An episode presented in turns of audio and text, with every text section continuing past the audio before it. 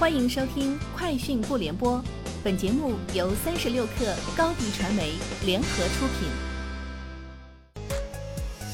网罗新商业领域全天最热消息，欢迎收听《快讯不联播》。今天是二零二零年十一月十三号。苏宁易购推出全场爆款骨折价活动。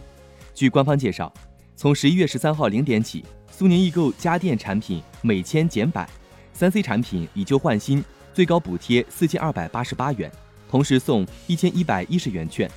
生活电器每三百减四十，一件九折，两件八五折，还会挑出双十一最受欢迎 TOP 产品送出折扣。厨卫家装产品拿出十万件五折力度，百货服饰更是直接两折狂欢。快消品的双十一六折力度也会再延一天。腾讯微视发布了。短视频版腾讯二零二零年第三季度财报解读视频，此次短视频版二零二零年第三季度财报时长八十秒，从财务表现摘要、业务回顾等方面对财报信息进行解读。视频采用二次元条漫风格，配以动画特效。腾讯方面表示，用短视频版财报的打开方式，使腾讯微视更加贴近年轻人，也推动专业知识的大众化传播。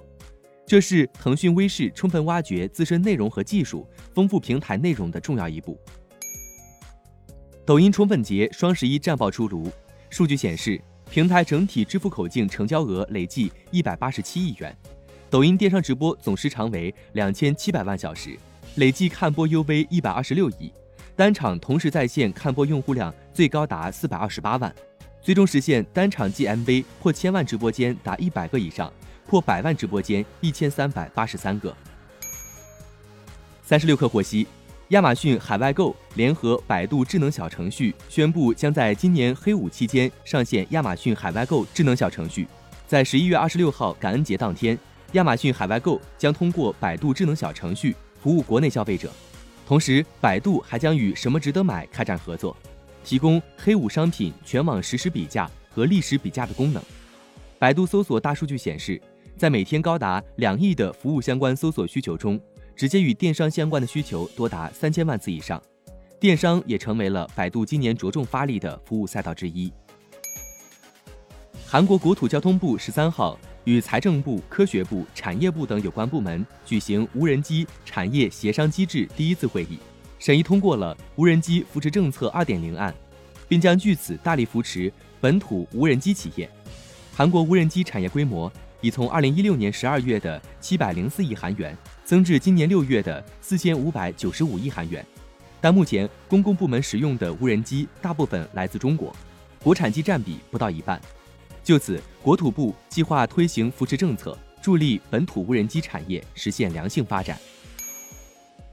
App Annie 今日发布二零二零年第三季度日本市场海外游戏收入前十强榜单，其中除了第二位的 Pokemon Go 之外，其余九款均为中国厂商出品的游戏，类型涵盖吃鸡、放置 RPG、城市战斗策略游戏、动作 RPG、模拟游戏等。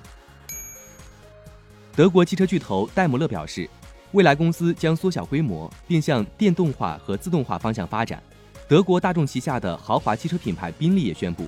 将在二零三零年完全实现电动化。同样在本周，通用汽车宣布，该公司计划雇佣。该公司计划雇佣三千名新员工，主要从事电动汽车的研究、开发和部署。凯恩能源研究顾问公司预计，到二零二一年，全球电动汽车销量将增长百分之三十六，并首次突破三百万辆。以上就是今天节目的全部内容，下周见。